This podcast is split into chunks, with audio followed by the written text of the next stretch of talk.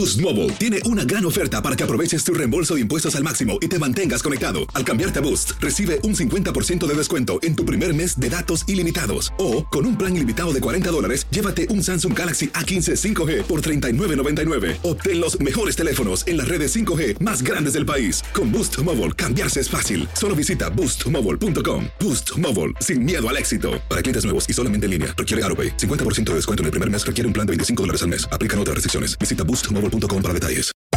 Hacer tequila, Don Julio, es como escribir una carta de amor a México. Beber tequila, Don Julio, es como declarar ese amor al mundo entero. Don Julio es el tequila de lujo original, hecho con la misma pasión que recorre las raíces de nuestro país. Porque si no es por amor, ¿para qué? Consume responsablemente. Don Julio Tequila, 40% alcohol por volumen, 2020. Importado por Diageo Americas, New York, New York. Hay gente a la que le encanta el McCrispy y hay gente que nunca ha probado el McCrispy. Pero todavía no conocemos a nadie que lo haya probado y no le guste. Para pa pa pa. Sick of being upsold at gyms? My guy, you're currently a base member. For $90 more, I can upgrade you to our Shred membership. For 130 more, you'll be a Swole member. And for just $300 more, you'll reach Sweat Platinum. At Planet Fitness, you'll get energy without the upsell. Never pushy, always free fitness training and equipment for every workout. It's fitness that fits your budget. Join Planet Fitness for just $1 down and $10 a month. Cancel anytime. Deal ends Friday, May 10th. See Home Club for details. Hola, soy León Krause y te invito a escuchar cada mañana Univisión Reporta, un podcast con conversaciones a profundidad sobre los temas que más resuenan en Estados Unidos y el mundo. Oye todos los días la voz de especialistas reconocidos y de aquellos que están marcando el curso de la historia actual. Escucha Univisión Reporta en Euforia App o en donde sea que escuches podcasts.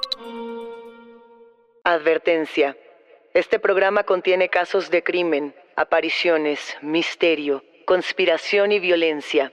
El contenido de estas piezas puede ser sensible para algunos miembros del público. Aconsejamos discreción.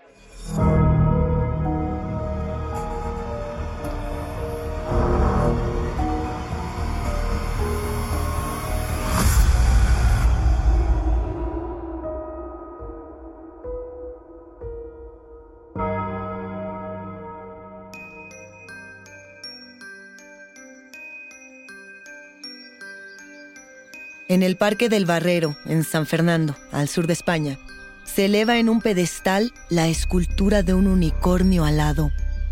Este unicornio cuida a los niños y a las familias que se reúnen a jugar o celebrar cumpleaños no muy lejos del Observatorio de Marina Español. El unicornio mira hacia las nubes como si quisiera emprender el vuelo. La escultura está inspirada en uno de los bocetos que dibujó en su libreta Clara García Casado, quien justo en ese punto del Parque del Barrero fue golpeada, degollada y apuñalada en 32 ocasiones por sus dos mejores amigas. Sucedió en el año 2000. Clara tenía solamente 16 años y al día de hoy se trata de uno de los crímenes más dolorosos y estremecedores para la comunidad española quienes recuerdan este asesinato como una desgracia irracional y absolutamente despiadada. Enigmáticos, sean bienvenidos. Esta es una historia de rituales, linchamiento, ouijas, tarot y una navaja. Hablemos del caso de las brujas de San Fernando en Enigma sin resolver.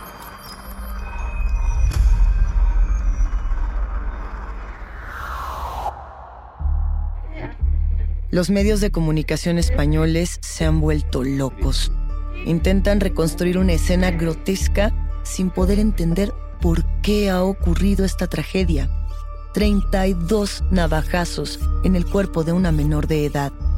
Su familia y personas cercanas están destrozados.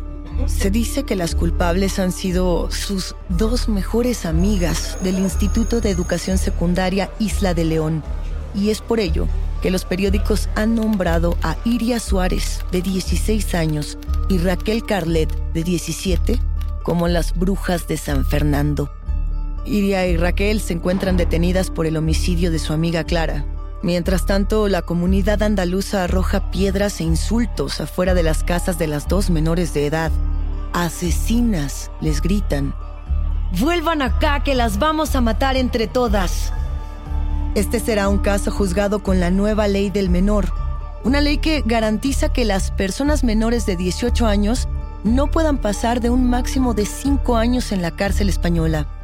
Antes de esta ley, los menores de edad podían ser juzgados como adultos, pero el clamor social exige con este caso en particular cadena perpetua para las presuntas asesinas satánicas.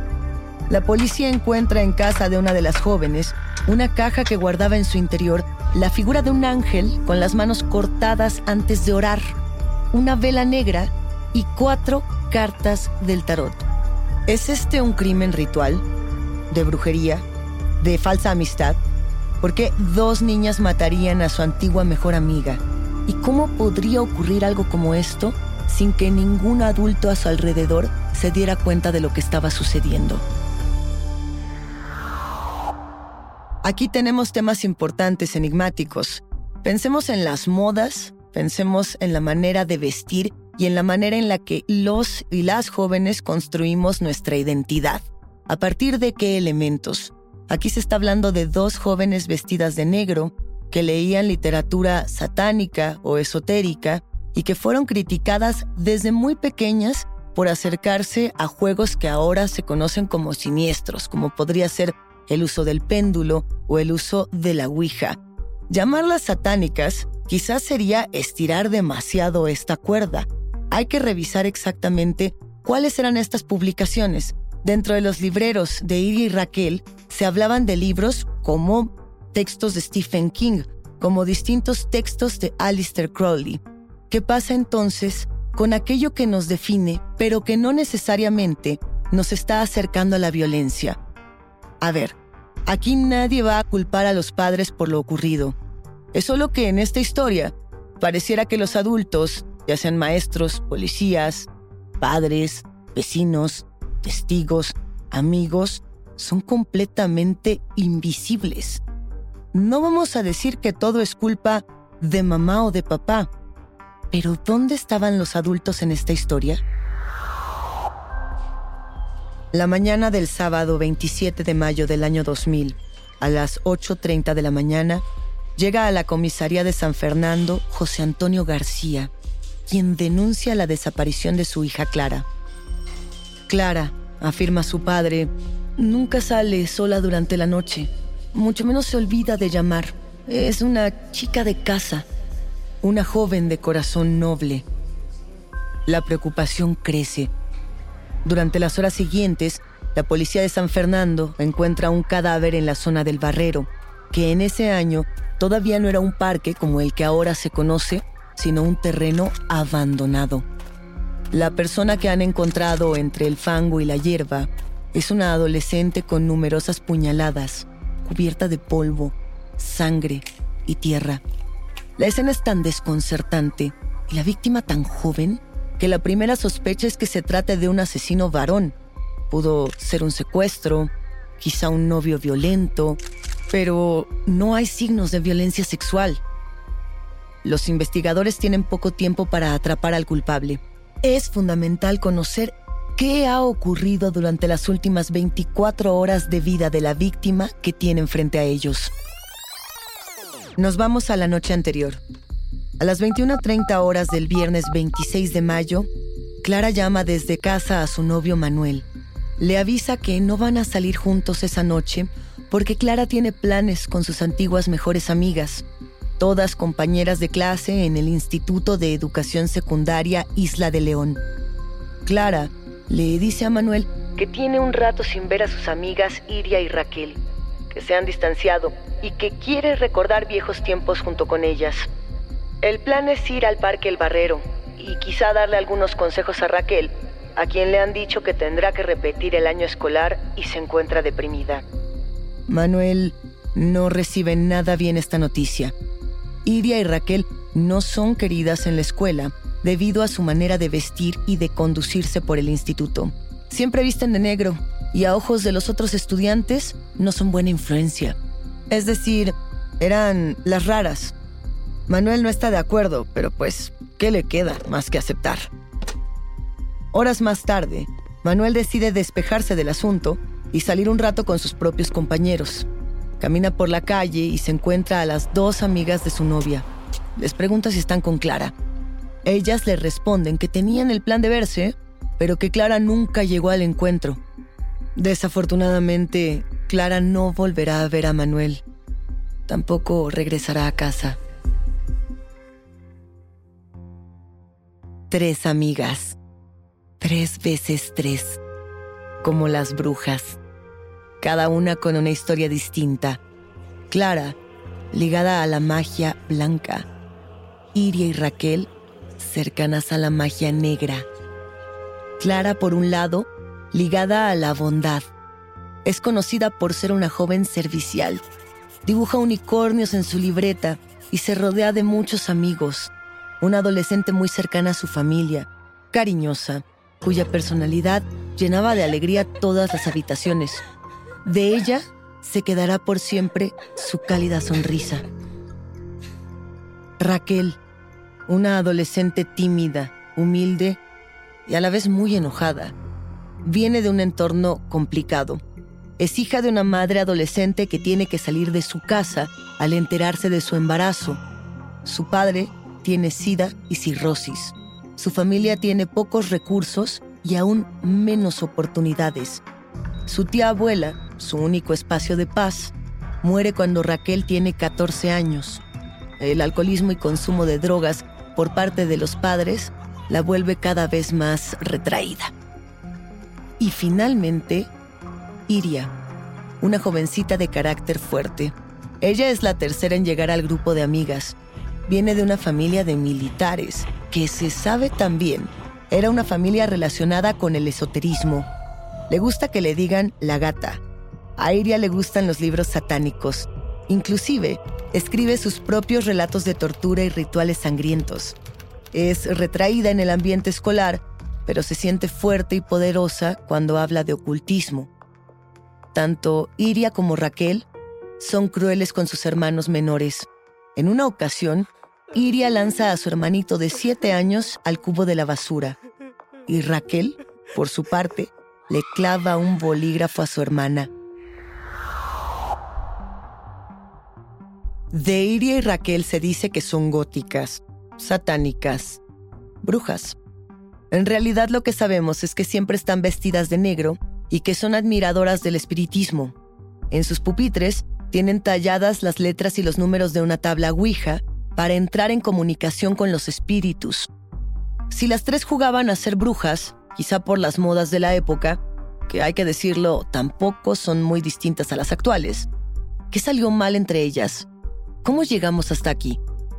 Crecer enigmáticos nunca ha sido sencillo, mucho menos cuando estamos en el entorno de la secundaria, donde las personalidades y la búsqueda de la identidad son fuertes. En este grupo de amigas tenemos dos personalidades muy marcadas y muy fuertes. Por un lado, tenemos a Clara, una personalidad luminosa, y por otro lado tenemos a Iria y Raquel, dos jóvenes cuya personalidad se acerca hacia lo oscuro. Esa tensión comienza a crecer, comienza a estirar una cuerda, donde juegan otros factores, como Manuel, el novio de Clara, quien no está de acuerdo con esa amistad. Dicen los que tienen lecturas sobre brujas que si una de ellas decide salirse del aquelarre, la asesinan. Iria y Raquel se sumergen en el mundo de la brujería y lo que ellas entienden que es el satanismo. Clara por un momento le sigue el juego, pero ya no comparte esos gustos y poco a poco comienza a distanciarse. Empieza a tener novio, a rodearse de otros amigos, a buscar otros ambientes. Simplemente crecen con motivaciones y rutas distintas. Y ahora con esta profunda sensación de rechazo en el colegio. ¿Es este un motivo suficiente para matar? En algún punto de este misterio, los investigadores del caso llegan al hogar de Raquel. La invitan a que los acompañe para que les cuente todo lo que sabe con respecto al homicidio de Clara. Ella les pide un momento. Va al baño y oculta algo en una maceta. Los investigadores lo notan y también se dan cuenta de que Iria tiene un corte muy profundo en el brazo y su ropa recién lavada está tendida en la azotea. Nos encontramos en la comisaría de San Fernando. Numerosos expedientes circulan de cuarto a cuarto. Bullicio. Peritos analizan la situación sin revelar lo que realmente piensan. Observan el brazo de Iria. ¿Te duele? Le preguntan. Me corté con un vaso de ginebra, responde ella. Los peritos observan la profunda cortada en silencio. El tipo de corte y profundidad de sus heridas coinciden con las del cuerpo de Clara. Mientras que Iria no parece estar nada nerviosa, Raquel fuma de manera compulsiva en la habitación contigua. ¿Qué podría pasarle a quien mató a Clara? pregunta Raquel nerviosa. Las alertas de la policía se encienden de inmediato. Nosotras la matamos, confiesa Raquel al sentirse descubierta. Nosotras matamos a Clara. Empieza el día con una gran conversación sobre lo que pasa en el mundo y en Estados Unidos. Escucha Univisión Reporta. Reporta. El podcast diario de Univisión Noticias y Euforia, donde hablamos de la política interna estadounidense y de nuestros países de origen, de migración, cultura, economía, todo. Súmate a estas conversaciones auténticamente extraordinarias, auténticamente interesantes y profundas. Soy León Krause y te invito a que escuches Univisión Reporta en Euforia App o en donde sea que escuches podcasts. Aloha mamá. Sorry por responder hasta ahora. Estuve toda la tarde con mi unidad arreglando un helicóptero Black Hawk. Hawái es increíble. Luego te cuento más. Te quiero. Be All You Can Be, visitando goarmy.com diagonal español. Boost Mobile tiene una gran oferta para que aproveches tu reembolso de impuestos al máximo y te mantengas conectado. Al cambiarte a Boost, recibe un 50% de descuento en tu primer mes de datos ilimitados. O, con un plan ilimitado de 40 dólares, llévate un Samsung Galaxy A15 5G por $39.99. Obtén los mejores teléfonos en las redes 5G más grandes del país. Con Boost Mobile, cambiarse es fácil. Solo visita boostmobile.com. Boost Mobile, sin miedo al éxito. Para clientes nuevos y solamente en línea, requiere AroPay. 50% de descuento en el primer mes requiere un plan de 25 dólares al mes. Aplican otras restricciones. Visita Boost para detalles. Si no sabes que el Spicy McCrispy tiene Spicy Pepper Sauce en el pan de arriba y en el pan de abajo, ¿qué sabes tú de la vida? Para, pa, pa, pa. Toma aire. Estás escuchando Enigma sin resolver. En algún punto entre la primera puñalada y la 32, algo tiene que pasar por tu mente. Un punto de inflexión. El momento exacto en el que te das cuenta de lo que estás haciendo y no puedes volver atrás. Entre el forcejeo, los gritos, la sangre, todas las cosas que nunca nos cuentan que ocurren durante un asesinato, debe de haber un punto, uno, en el que te detienes y te das cuenta de lo que acabas de hacer. ¿Cómo fue ese momento para Iria y Raquel? ¿Estaban verdaderamente conscientes de lo que estaban haciendo? ¿Sabían realmente lo que podía ocurrir con Clara? ¿Con ellas mismas? En la computadora de Iria, los investigadores descubren cuentos de su autoría, relatos de horror esotérico y gore que ella oculta en una pestaña secreta pero hay uno en particular que llama su atención. Uno de sus relatos, escrito un par de meses antes del asesinato de Clara, describe cómo un grupo de cuatro amigas se fragmenta y tres de las amigas matan a la que se ha alejado del cónclave. No sé, enigmáticos, si esto les recuerda a algo, algún libro, alguna película, inclusive algún poema sobre brujería. Pero para la cultura pop, esta es una referencia directa hacia la película The Craft de los años 90, hacia la película conocida como Jóvenes Brujas, donde cuatro brujas coinciden y una de ellas decide alejarse de la aquelarre. ¿Y qué es lo que ocurre entonces? Las otras tres intentan asesinarla. En la película no lo consiguen. Veremos qué pasa en este relato, porque en el relato de Iria hay otro punto necesario de conocer. Dentro de este mismo relato, cuando las tres amigas son detenidas por la policía, ellas saben que no les pasará nada porque son menores de edad y la nueva ley del menor las protege, y que además tienen psicopatía y no son responsables de sus acciones. ¿Cómo supieron esto?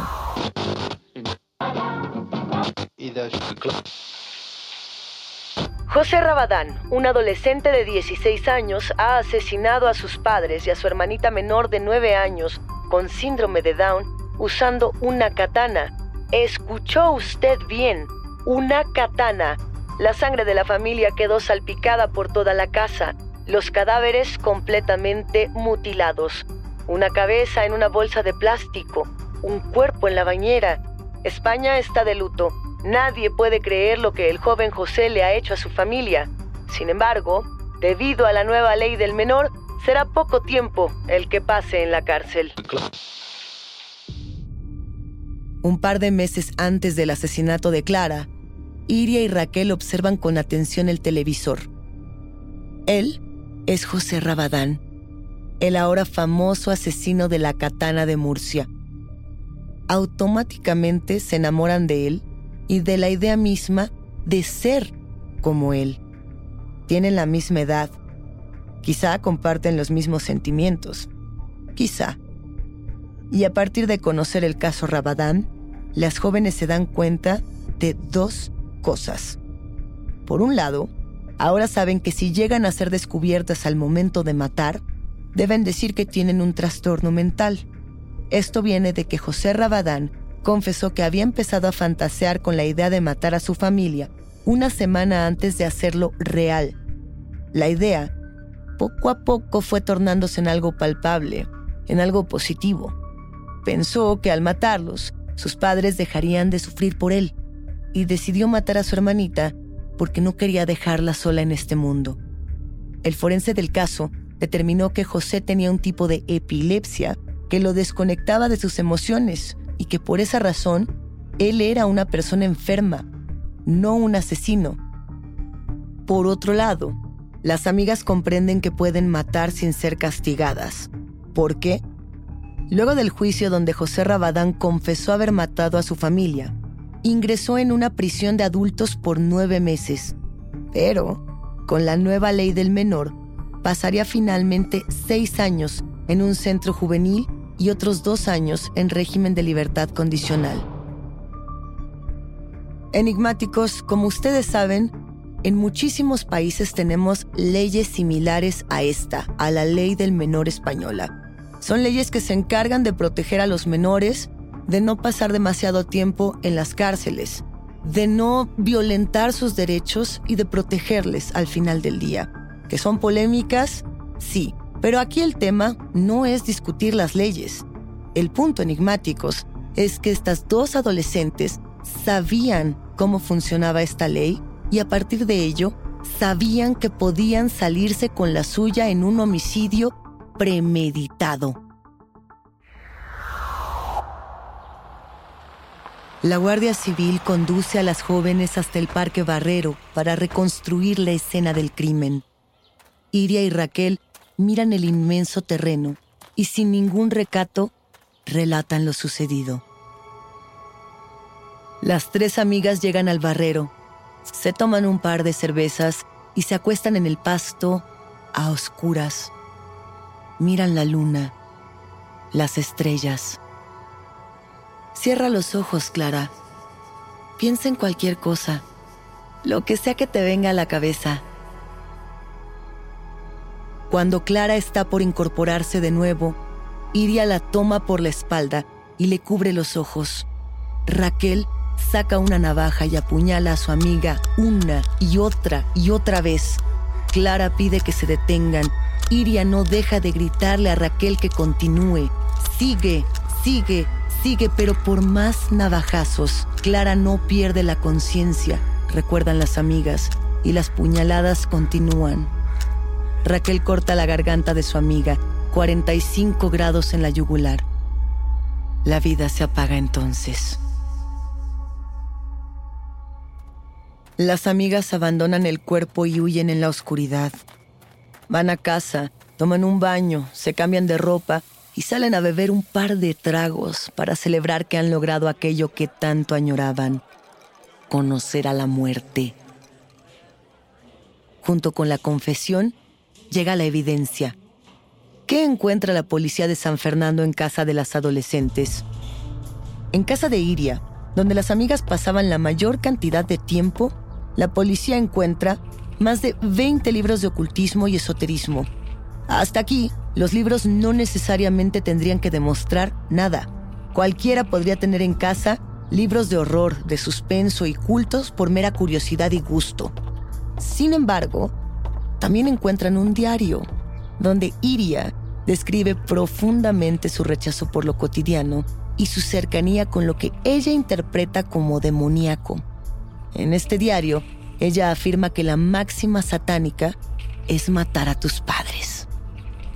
Encuentran también cartas entre Iria y Raquel donde se hacen la promesa de matar. Cartas en las que hablan de un ente al que llaman simplemente Demon, que acompaña a Iria durante la noche y la ayuda a no sentirse tan sola. Por si fuera poco, obtienen entre todos los manuscritos la coartada escrita que habrían preparado Raquel e Iria en caso de ser detenidas con horarios absolutamente definidos. Encuentran cartas de amor que le enviaban hasta la cárcel a José Rabadán, el asesino de la katana.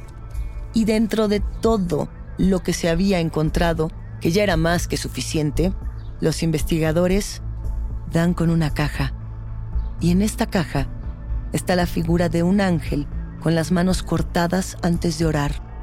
La vela negra y cuatro cartas de tarot.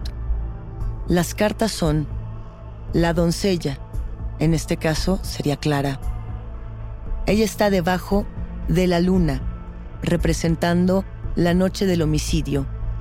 A un costado, la torre, que nos ubica en el barrero, alrededor del observatorio de Marina. Y finalmente, la muerte, el deseo de Iri Raquel. En casa de Raquel, en la maceta donde evidentemente había ocultado algo, aparece la navaja homicida. ¿Querían que la policía encontrara toda la evidencia? La respuesta es sí. Mientras se define el destino de las dos amigas, ambas cantan dentro de una celda. Los detectives las escuchan petrificados. Durante la confesión, las jóvenes aceptan que ya habían intentado matar. Semanas antes, en una plaza comercial, habían intentado asesinar a una empleada embarazada que había entrado al baño. La empleada logra huir. Y no, no hay ningún móvil para estos crímenes. Lo que existe es el deseo, el hambre, la curiosidad por matar. Queríamos saber qué se sentía exactamente cuando se hunde el cuchillo y corre la sangre, le dicen a los detectives. Querían además ser famosas, como José Rabadán. Este fue un homicidio premeditado, planeado, ejecutado exactamente como las ahora llamadas brujas de San Fernando lo habían deseado. Sabemos, enigmáticos, que muchos asesinos a lo largo del tiempo han matado para buscar reconocimiento y fama. Pero ¿qué pasa en el caso de las brujas de San Fernando? Estamos hablando de dos jóvenes de 16 años que se encontraban buscando su identidad. Y no, no tiene que ver con el satanismo, porque claramente lo que ellas tenían en casa no implicaría que tuvieran siquiera un acercamiento con la religión. Tiene que ver con esa búsqueda del ser, con la búsqueda de pertenecer, con la falta de ídolos, la falta de modelos que lamentablemente encontraron en la televisión con el caso de José Rabadán. Meses después, José Rabadán fue interrogado por las autoridades con respecto al caso de las brujas de San Fernando. José dijo que efectivamente recibió las cartas de Iria y Raquel y que si las hubiera recibido antes de que ellas hubieran matado, les hubiera aconsejado que no lo hicieran, que esa era la peor de las ideas. ¡Asesinas! ¡Malditas brujas! ¡Vuelvan acá que las vamos a matar entre todas! Lo que viene después es una combinación de indignación, furia, desolación y profundo vacío. Los medios las han apodado las brujas de San Fernando. Suena por todas las calles su nombre. El caso es tan ruidoso en toda la región que no hay persona que no sepa lo que hayan hecho las brujas condenadas. Vecinos salen a las calles y apedrean las fachadas de las casas de Raquel e Iria. Inclusive apedrean a la madre de Raquel y la llaman asesina. Con todas las amenazas de muerte, para las brujas de San Fernando, es más seguro estar detenidas que regresar a la calle. En el colegio de Clara, el luto viene acompañado de la exigencia de justicia. Y sí, hay una condena, solo no es la que la sociedad espera. Desde el día del asesinato, 27 de mayo del año 2000, hasta el 31 de diciembre, las brujas permanecen recluidas en una cárcel de mujeres adultas, Primero van a dar al módulo de mujeres de Puerto Segundo en Cádiz, pero son agredidas en numerosas ocasiones por las otras mujeres del reclusorio y las trasladan a la penitenciaría de Alcalá de Guadaira en Sevilla. Cuando entra en vigor la ley del menor, el juzgado de menores de Cádiz condena a las dos amigas asesinas a ocho años de internamiento en un centro de menores. Las brujas de San Fernando son liberadas pasados seis años de esta sentencia. ¿Dónde están ahora las brujas de San Fernando? Rehabilitadas y libres. Raquel tiene 39 años. Ella vive con su pareja en una casa de campo, mientras que Iria tiene 38. Ella es maestra enigmáticos y se dice que hace unos años fue contratada por la escuela primaria comunitaria de West Oxford. Para lograr entrar a una escuela como esta, necesitaría haber pasado muchos filtros, muchas pruebas por parte del Ministerio del Interior. Y lo que ocurrió después es que el propio pasado de Iria se filtró a través de una denuncia anónima por parte de la organización benéfica Crime Stoppers. Esto ocurrió a finales del año 2017 y en Reino Unido, en Europa, fue un escándalo. Un escándalo que la alcanzó y que inclusive de una u otra manera la forzó a desaparecer de nueva cuenta del mapa. Eso por parte de las brujas de San Fernando. Pero la familia de Clara todavía se pregunta, enigmáticos, ¿por qué fueron liberadas las asesinas de su hija? En el Parque del Barrero continúa la escultura del unicornio alado, como si fuera el alma de Clara, protegiendo a niñas y niños para que nunca los alcancen las violencias de su entorno, para que nunca los alcance su propia oscuridad.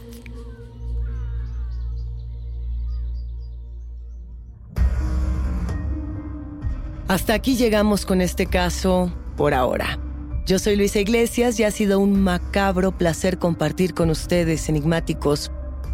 Gracias por escucharnos y no se olviden de suscribirse o seguir el show para no perderse ningún misterio. Recuerden que pueden escucharnos a través de la app de Euforia o donde sea que escuchen sus podcasts. Nos encontraremos en el próximo Enigma sin resolver.